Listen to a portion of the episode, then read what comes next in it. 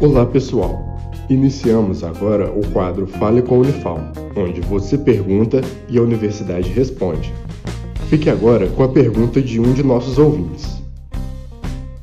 Eu, Letícia, aluna da Unifal, lerei uma pergunta que chegou nas nossas mídias sociais da Voz da Ciência sobre a Covid-19, que é a seguinte: Os animais podem contrair e ou transmitir o vírus? Vamos então à resposta. Olá, meu nome é Erika Incerpe Garcia, eu sou veterinária e responsável técnica pelos animais de experimentação da Unifal. Bem, oficiais de saúde pública têm trabalhado a fundo para identificar a fonte do vírus da Covid-19.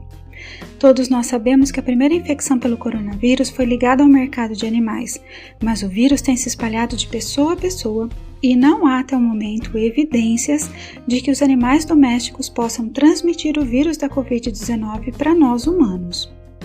Embora muito remotamente e muito pouco provável, os animais podem funcionar como fômites, ou seja, eles podem carregar o vírus em sua pelagem e em suas patas ao saírem para passear. E desta forma, transmitir o vírus a uma pessoa que acariciar esse animal.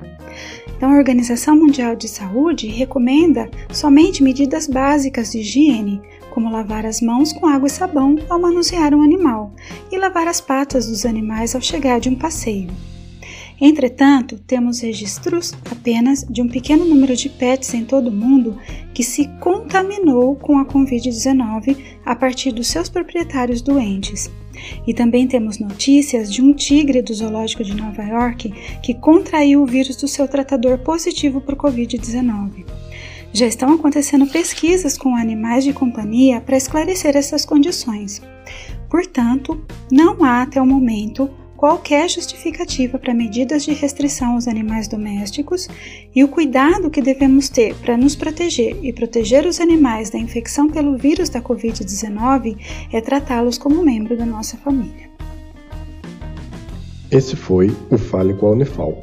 Caso também queira participar, entre em contato com o projeto A Voz da Ciência através das redes sociais, YouTube, Facebook ou Instagram sua dúvida é sempre bem-vinda.